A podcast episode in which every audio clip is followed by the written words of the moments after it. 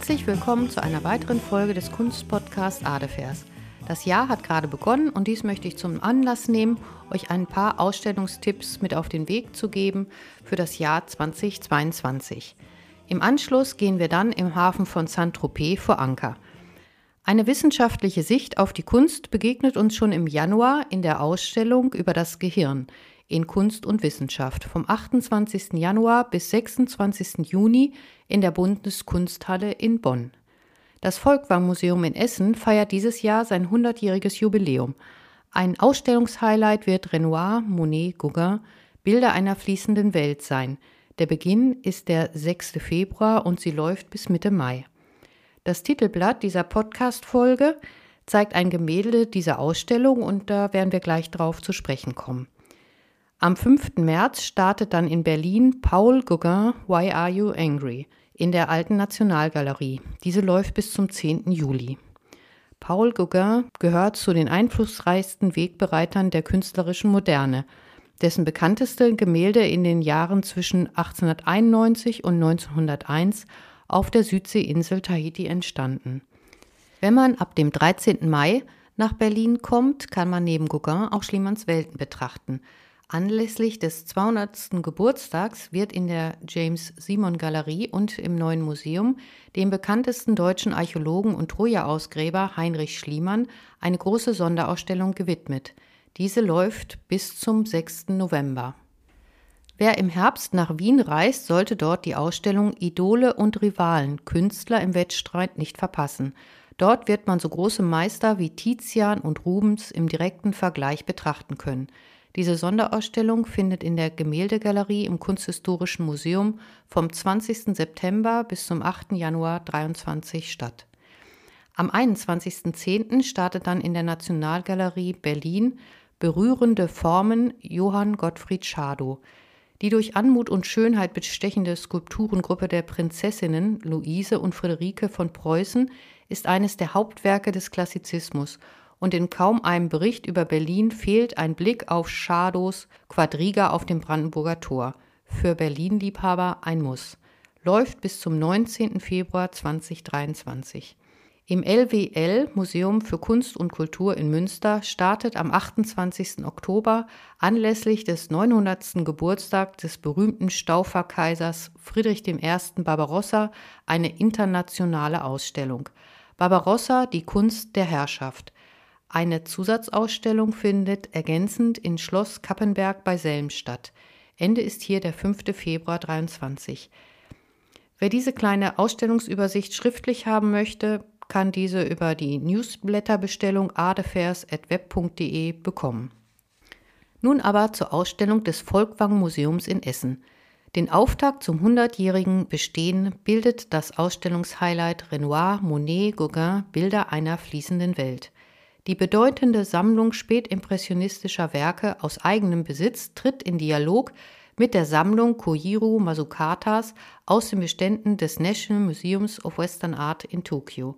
Beide Museen entstanden aus der Idee von zwei Industriellen heraus, die Anfang des 20. Jahrhunderts durch ihr Kunstmäzenatentum ihre Leidenschaft für die damals neuen Künste, vor allem der Franzosen, mit den Menschen teilen wollten. Die Volkwang-Sammlung ist nicht etwa auf einen Namen Volkwang zurückzuführen, sondern Karl Ernst Osthaus, dessen Bestände aus seinem Museum in Hagen nach seinem frühen Tod 1921 nach Essen verkauft wurden. Der Name Volkwang wurde beibehalten. Er stammt von Osthaus, der auch Anhänger nordischer Sagen war.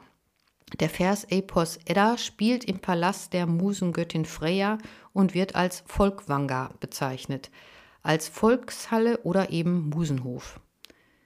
Ausgesucht aus der Fülle an spätimpressionistischen Bildern habe ich das Gemälde von Paul Signac, Der Hafen von Saint-Tropez aus dem Jahr 1901 und freue mich, dass nun Nadja mit an Bord geht. Hallo Nadja, bist du gut ins neue Jahr gekommen? Ja, hallo Katharina. Ja, bin ich. Zwar so ein bisschen versehrt hier mit zwei Corona-Kranken, aber ähm, grundsätzlich sind wir gut ins neue Jahr gekommen und sind jetzt auch ganz zuversichtlich, dass es sich alles irgendwie zum Guten wendet und die Tage länger werden. Und naja, es soll irgendwie wird schon alles gut. Ja, wir sind ja jetzt auch noch im dunklen Januar und da habe ich mir gedacht, so ein Bild aus Südfrankreich, wo man so das schöne, flirrende südfranzösische Licht hat, könnte so ja auch so ein bisschen aufheitern. Deswegen habe ich das jetzt ja auch ausgesucht. Ja, ähm, sagt dir das Bild irgendwas? Ja, das sagt mir was, zumal äh, wir ja diesen äh, Paul Signac auch in unserem berühmt-berüchtigten Kunst-LK, dem haben wir da ja eine Zeit lang gewidmet und dementsprechend sagt mir dieses Bild was. Ich kann es einkategorisieren in den Spätimpressionismus. Die Impressionisten haben ja immer sehr die haben diese Landschaft gemalt, wie sie sie so vorfanden, haben ja gerne auch da drin gesessen, haben diese Farben spielen lassen und sich von diesen Farben so berauschen lassen und versucht es eben so darzustellen, wie sie es dann in dem Moment auch aufgenommen haben. Und ähm, das Bild an sich ist, finde ich, sehr, also ist für mich jetzt sehr bekannt. Das sagt mir was, ja, genau. Wie gesagt, wir haben jetzt ein Bild aus dem Spätimpressionismus und wie du schon sagtest, sieht man ja, wenn man genau hinguckt, dass das also aus vielen, vielen kleinen Punkten besteht. Deswegen denkt man ja wahrscheinlich erstmal, das gehört dem Pointillismus an. Aber es ist schon ein Schritt darüber hinaus. Der Paul Signac, der hat eigentlich zusammen mit dem Georges Seurat den Pointillismus erfunden. Eigentlich der Seurat, aber er hat sich dem eben sehr schnell angeschlossen und die haben 1886 zusammen bei der letzten Impressionistenausstellung haben die einen eigenen Raum für ihren neuen Stil bekommen. Und die wollten jetzt eigentlich gerade nicht mehr die Impression darstellen, also nicht mehr diese Lichteindrücke so darstellen, wie sie sie sehen, sondern die wollten mit ihren Punkten das Licht zerlegen und dann sollte das im Auge des Menschen, des Betrachters, selbst wieder zusammengesetzt werden. Da merkt man ja eigentlich schon, dass da wirklich ein neuer Stil im Anbruch ist, denn das ist ja wirklich hochtechnisch. Das war doch dieser, dieser ähm, Farbmensch, das war doch dieser äh, Eugène Chevreuil, ist das richtig? Der da diese. Ne? Ja, das war der, genau. Der hat die, der war Chemiker und der genau, hat das mal richtig Chemiker. untersucht, chemisch, wie das so aufs Auge dann auch reagiert, die Farben. Genau, da kann Und hat diese ganzen Kontraste auch entdeckt. Ne? Es gibt ja also mehrere Kontraste. Es gibt ja nicht nur diesen Komplementärkontrast, sondern auch Warm-Kalt-Kontrast, also dass so blaue und grüne Farben mhm. kälter wirken als rot und gelbe Farben und dann hell-dunkel und bunt, nicht bunt, wenn man die Farbe intensiver oder nicht so intensiv malt. Also all diese Kontraste hat er beschrieben und das war natürlich für die Künstler ein äh, gefundenes Fressen damals. Ja, dann ist der Seurat aber 1891 ganz plötzlich gestorben. Und das hat den Signac dann ziemlich aus der Bahn geworfen, weil sein großes Idol ja dann auf einmal weg war und er hatte ja seine ganze Ausbildung und alles abgebrochen für den. Und ist dann aber zum Glück von der Künstlergruppe, die sich da ja schon formierte, da gab es auch einen Herrn Cross, aufgefangen worden und die haben gesagt, du musst jetzt erstmal reisen, damit du auf andere Gedanken kommst. Und dann hat er sich eine Segelyacht gekauft, die hieß Olympia und ist damit ums Mittelmeer gefahren und hat so seine Liebe zu den Häfen des Mittelmeeres auch entdeckt und vor allen Dingen auch zum Wasser. Und ganz besonders Saint-Tropez hat es ihm angetan. Also da ist er dann hängen geblieben. Also eigentlich ist er ja da 1892 hingekommen. Noch ein ganz kleiner Fischerort und da fand er dieses flirrende südfranzösische Licht am schönsten und hat sich dann da niedergelassen und hat dann Zeit seines Lebens immer zwischen Paris und Saint-Tropez hin und her gependelt. Ja, und aus dieser ah, Phase stammt jetzt auch das Bild der Hafen von Saint-Tropez eben äh, aus dem Jahr 1901. Okay. Ich ähm, gucke jetzt die ganze Zeit dieses Bild an, während du sprichst und äh, finde allerdings schon auch den impressionistischen Grundgedanken wieder, nämlich sich irgendwo hinzusetzen und das aufzunehmen und farblich auch aufzunehmen. Ich, äh, wenn ich mir vorstelle, dass der jetzt da sitzt, vielleicht auch schon auf der Schattenseite des Hafens und selber, ich habe das Gefühl, vorne ist es schon relativ dunkel, so wie man das selber kennt, so in diesen Sommertagen, wenn dann trotzdem die Sonne verschwindet oder Schatten wirft, wird es ja dann oft auch doch kühl. Und so habe ich das Gefühl, sitzt er da und guckt eben auf dieses helle Licht. Ist es schon für mich ein total impressionistischer Gedanke. Natürlich sind die, diese Punkte im Vordergrund.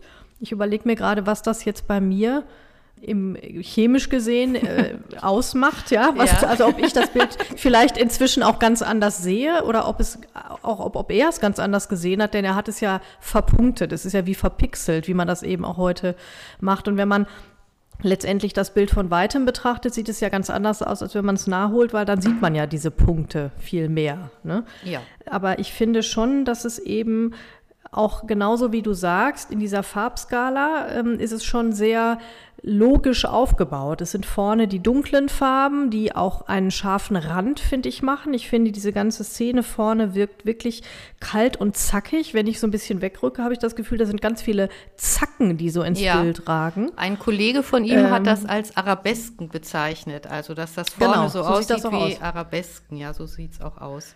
Also, total. Also grundsätzlich, das ist eine Morgenstimmung. Ach so.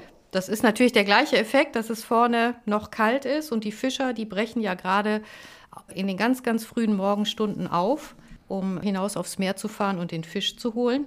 Und ja, wenn man da im Süden ist, dann kennt man ja auch diese rosa Himmel, wenn die Sonne dann hochsteigt und man kann so richtig schön erkennen, dass die Stadt hinten also die kleine Saint-Tropez im Hintergrund, dass die Sonne da schon anfängt zu wärmen. Man kann sich das so richtig vorstellen, dass wenn man da nach hinten läuft, dass es da schon wesentlich wärmer ist als hier vorne. Absolut. Ja. Also es ist ja ein, auch für Signac eben schon ein späteres Werk von 1901. Und da hat er sich ja von dem strengen Pointillismus von seinem ehemaligen Freund Seurat abgewandt und hat es auch nicht mehr Pointillismus genannt, sondern Divisionismus. Das heißt, dass die Vision, also eben die Zerlegung der Farben, dass es ihm hauptsächlich darum ging und eben diese ganzen Kontraste in, im Bild darzustellen. Und anders als die Impressionisten hat er nicht frei in der Natur gemalt, sondern hat immer Aquarellskizzen angefertigt. Und Bilder sind schon dann im Atelier entstanden. Also das ist ein ziemlich wesentlicher Unterschied. Und diese Farbwirkung, die hat er, die ist eben nicht spontan entstanden, sondern das ist fast mathematisch, hat er sich das alles ausgedacht, um dann diesen Eindruck erwecken zu können. Und Aber dann, dann frage ich mich doch, warum es dann Neoimpressionismus heißt, weil das hat ja damit dann mit dem, damit ja gar nichts mehr zu tun. Das ist ja einfach nur noch berechnet.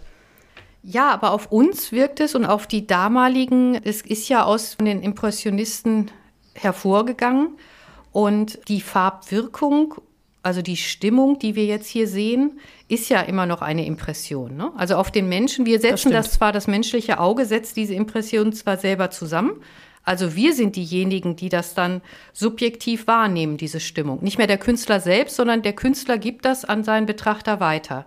Das war ja der Gedanke dabei. Richtig. Und es hat ja auch funktioniert. Also es scheint ja so, als wenn wir die Sonne im Hintergrund aufgehen sehen.